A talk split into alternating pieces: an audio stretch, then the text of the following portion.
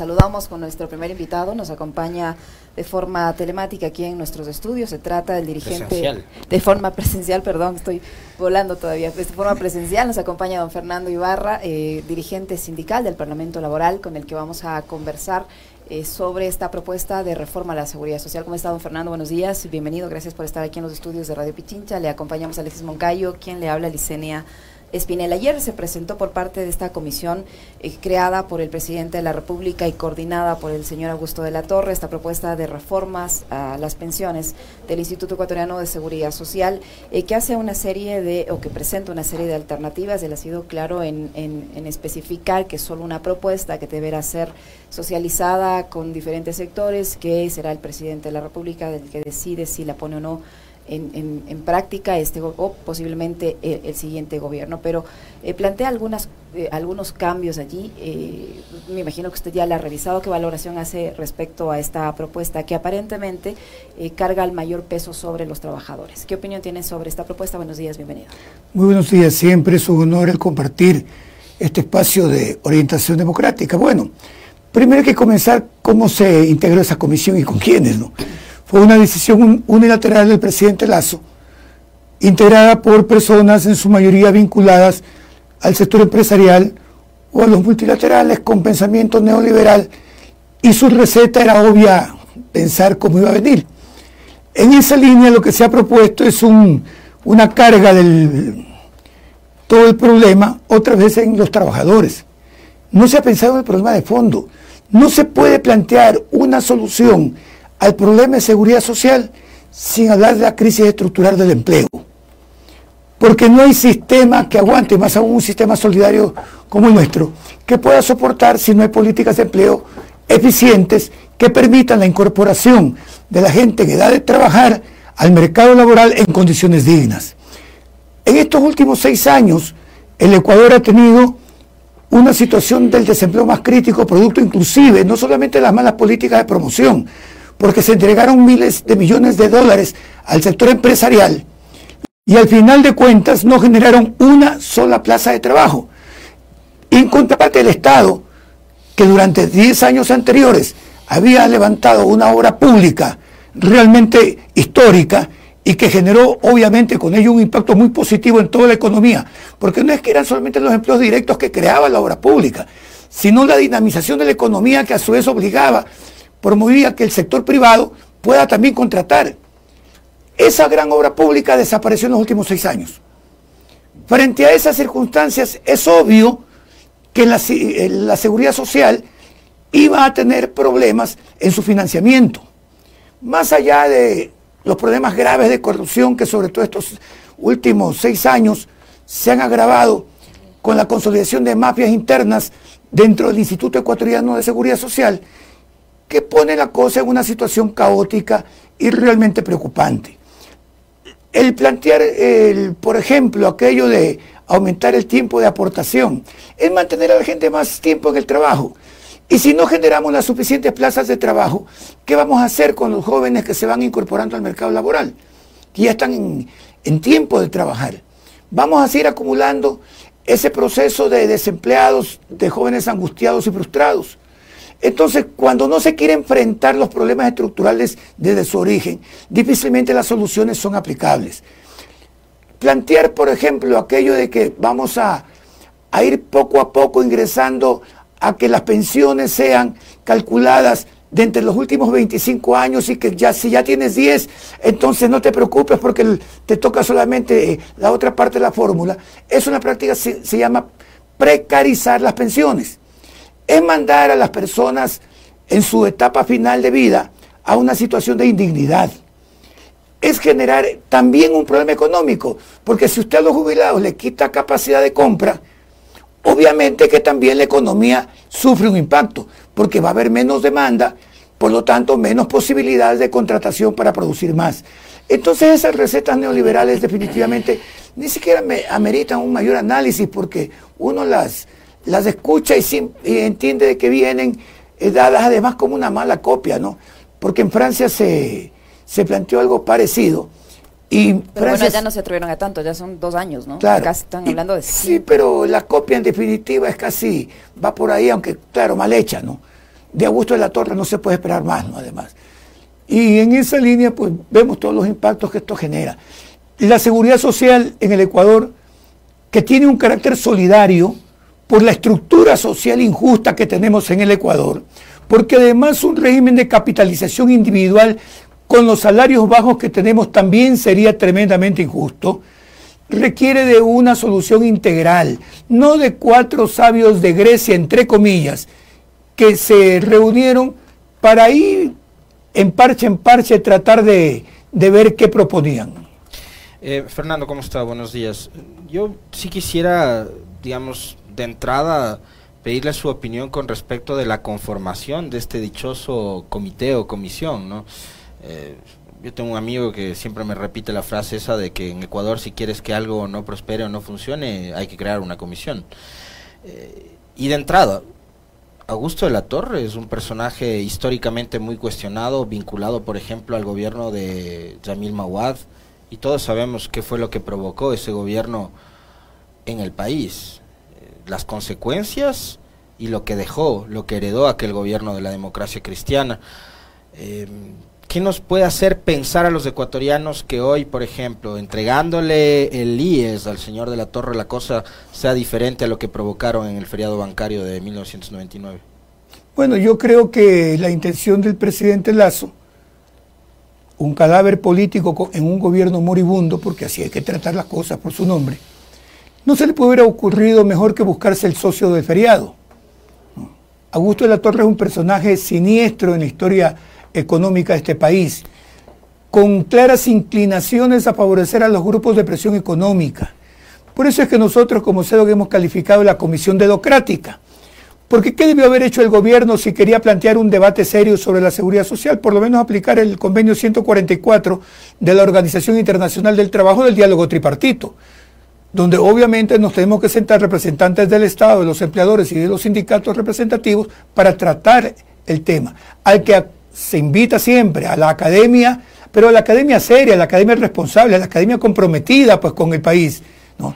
Se invitan a los técnicos especialistas de la seguridad social de la Organización Internacional del Trabajo y con ellos se busca construir un consenso de soluciones que sean válidas en un modelo, repito, de una sociedad que tiene que mantener su espíritu solidario, porque además así lo manda la Constitución. Cuando en Montecristi se, se diseñó este nuevo modelo constitucional, uno de los elementos pilares fue el catálogo de derechos precisamente por la concepción solidaria de la sociedad. En consecuencia, no se pueden dar soluciones solamente recargándole, en este eh, caso, a trabajadores y a jubilados una carga de la que no somos responsables sin eh, primero hacer un análisis profundo del tema estructural. Esta es una comisión que nosotros le hemos calificado eh, la Comisión Democrática de Lazo, porque así fue conformada fue simplemente su propia decisión, tratando de no sé qué, ya al final del camino querer hacer un feriado eh, con el IES, lo mismo que está pretendiendo hacer el feriado eléctrico. Ustedes saben todas las barbaridades que en los últimos días se están dando y se quieren dar y que ha provocado que los trabajadores nos levantemos en pie de lucha precisamente para evitar ese feriado eléctrico, que va a ser más grave que el, que el feriado bancario y que ahora también se pretende hacer un feriado con la seguridad social porque lo único que apuntan es terminar de desmantelarlo todo para venderle la idea. Ya hay un diario por ahí que está diciendo que el mejor camino es ir otra vez a la privatización de la seguridad social. Como el modelo chileno. Como el modelo chileno fracasado durante décadas y que todo el conjunto de la sociedad chilena hoy está pagando esas consecuencias. Ahora, Fernando, hay varias propuestas. Por ejemplo, que el fondo de reserva... Eh, solo una, la mitad de ese fondo de reserva o el 4,15% de la remuneración se deposite de manera obligatoria en una cuenta de ahorros durante dos o tres años. Es decir, que ya no sea de beneficio exclusivo eh, del BIES, sino que el afiliado tenga la opción de ahorrar parte de ese fondo reserva en cualquier institución financiera, es una de las propuestas. Los fondos de cesantía que no se puedan retirar sino hasta la fecha de la jubilación, ya no como ahora cuando las personas son despedidas pueden hacer uso de ese dinero. Eh, también se pide la afiliación de médicos y abogados que sea de forma obligatoria, que la, jubilación tendrá dos componentes, que se aporte sobre los décimos también, porque dicen allí el argumento que el, IES paga durante todo el año las pensiones, pero eh, se aporta sobre los salarios básicos y no sobre los décimos. Eh, en fin, una serie de, propuestas eh, que van sobre el afiliado o el trabajador. Pero no se habla en esta propuesta, por ejemplo, de cobrar la mora patronal que tiene el IES, que son millones y millones de dólares. ¿Cómo mira usted, por ejemplo, estas propuestas? El, fondo de cesantía, eh, la afiliación obligatoria para abogados y para médicos y, el, fondo de reserva. Bueno, ya el tema de la afiliación obligatoria se decidió en su momento. Eh, realmente eso es más una cuestión de que mejoren los servicios y seguramente aquí no le interesa estar afiliado al IES. Lo otro que es, a ver, buscar de a poco ir derivando los recursos de los asegurados a la banca privada. ¿Con qué propósito? Con el propósito de ir, entre comillas, compitiendo en materia de tasas de interés, ahí le darán una décima más al afiliado, para que diga, ¿y por qué solo esta parte y no toda? es una manera de inducir a la gente, eh, en el sentido de que el sector privado es el eficiente, es el que le va a dar más rentabilidad. Lo otro, adicionalmente, ¿qué significa? Significa tratar de eh, huesar más los recursos que tiene la seguridad social. ¿Por qué no se hizo una auditoría constitucional primero sobre la responsabilidad del Estado en materia de salud? La responsabilidad del Estado es más allá de la deuda que actualmente hay, porque una de las cosas valiosísimas de la Constitución del 2008, si usted compara con la del 98, es que la salud es universal y gratuita para todos, incluido para los asegurados. Por lo tanto, es el Estado el que en su momento tiene que asumir los costos de la, de la salud, no solamente de los familiares que ahora carga el IES, sino también de los asegurados. Hay que hacer una transparentación de eso. Cuando se dijo una situación que particularmente yo no estuve muy de acuerdo, pero en el tiempo uno va evaluando, se decía el Estado se va a hacer cargo del déficit actuarial no el 40%, pero vamos a hacernos cargo del déficit sectorial. Claro, el escenario era otro, ¿no? Es que ahí decían, eh, yo recuerdo que la justificación del gobierno, entonces que era el gobierno de Correa, decían, es que puede ser 40, puede ser 30, puede ser 60. A eso iba a decir, ahí había otro escenario que el tiempo va despejando. Es que los niveles de empleo, toda la maquinaria estatal puesta al servicio de generar empleo público y privado, apuntaba a ir bajando el déficit y hacer que el, que el IES fuera consolidando. Sin embargo, claro, con todas las, las, dificultades que se han tenido, esa situación se complicó. Pero, por ejemplo, Lenín Moreno ni cumplió con el tema del déficit y menos aún con el 40% dictado por la Corte Constitucional, en un tema que es bien grave, porque nosotros pusimos en el 2020 una denuncia ante la Fiscalía General del Estado contra el expresidente Moreno y contra su ministro de Finanzas Richard Martínez por ese incumplimiento, que debería provocar una sentencia de, hasta tres años de, cárcel. Sin embargo, hasta ahora, permítame hasta ahora, recién hace una semana, se volvió a convocar para que comparezca telemáticamente a, dar su versión libre y voluntaria Lenín Moreno. Ahora, Fernando, lo que pasa alrededor del IES es, yo, ojo, soy un defensor a ultranza de la seguridad social como tal y sus principios. Eh, lo que pasa es que históricamente el IES eh, ha enfrentado estos problemas porque, eh, digamos, yo, yo soy crítico con respecto de, es que el IES es de los afiliados, ¿no? O de los jubilados. Pues yo, yo tengo mi dinero en un X banco, que no es el que ustedes están pensando y tampoco el otro, es otro banco. ¿Ya? yo no soy dueño del banco y los cuentahorristas que tenemos los ahorros en ese banco no somos dueños del banco. El IES es dueño, el, el, el IES es dueño del IES. ¿Ya? El problema es que el IES y su administración depende de los gobiernos de turno. Y los gobiernos de turno han usado al IES como botín político o como caja chica o como les convenga en el momento que necesiten. Ese es el gran problema. El problema es cómo resolver, digamos, eh, este déficit que tiene históricamente el IES a partir de las deudas que mantiene el Estado con el IES eh, y que hace que este no sea sostenible. Usted acaba de poner eh, un punto sobre eso muy importante. Es que el momento en que se transparente técnica y jurídicamente cuál es esa deuda real del Estado y se haga un plan de pagos serio, comprometido, el déficit económico del IES va a bajar. Si a eso usted como primera gran medida le complementa con algo que es vital, que se llama políticas de empleo, porque si no el sistema no va a funcionar. Usted puede corregir ahora todo el tema de la deuda. 30, 40, 50 mil, en nuestras cuentas van como por 60 mil millones de dólares. Y se hace un plan de pago a 20, 30 años, sí, va a haber fondeo, pero el sistema va a seguir siendo deficitario. ojo, por la forma como está diseñado actualmente y que es válido seguirlo manteniendo. Entonces se requiere complementar todo esto. Lo otro, la politización del IES, sí, hay que despolitizarlo. Hay que buscar que la administración esté en manos de gente técnica, gente capaz.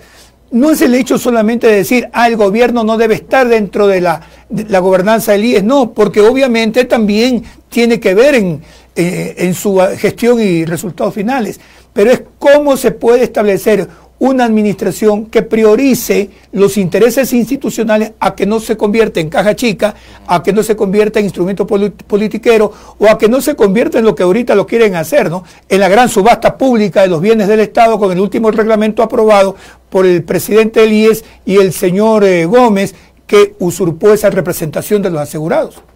¿A qué se refiere con esta última parte? ¿Qué subasta? Es que ya se acaba de, de aprobar un reglamento para vender todos los bienes que no está utilizando el IES. Entonces, imagínense todo lo que va a haber eso en estos cortos meses. Ahora, eh, a su criterio, Fernando, eh, un gobierno deslegitimado, eh, un gobierno altísimamente cuestionado por muchos escándalos y con un nivel de aprobación paupérrimo. Ayer Iván Sierra nos decía 5% de la población cree, confía o valora en buena medida la gestión de Lazo, está en condiciones cuando le quedan tres, cuatro meses de vida como para promover una reforma a la seguridad social del tipo que quieren hacer. ¿O esto es otra suerte de suicidio del presidente Lazo? No, me parece que este es un alborotar las olas para otro tipo de negocios. ¿Qué tipo de negocios? Lo que está de por medio en el sector eléctrico y lo que en el propio IES se va a iniciar que son temas extremadamente graves. O sea, los bancos, el Banco de Guayaquil, que es de propiedad del señor Lazo, mañana puede sacar un producto que diga, eh, eh, ahorre aquí su fondo de pensión, sus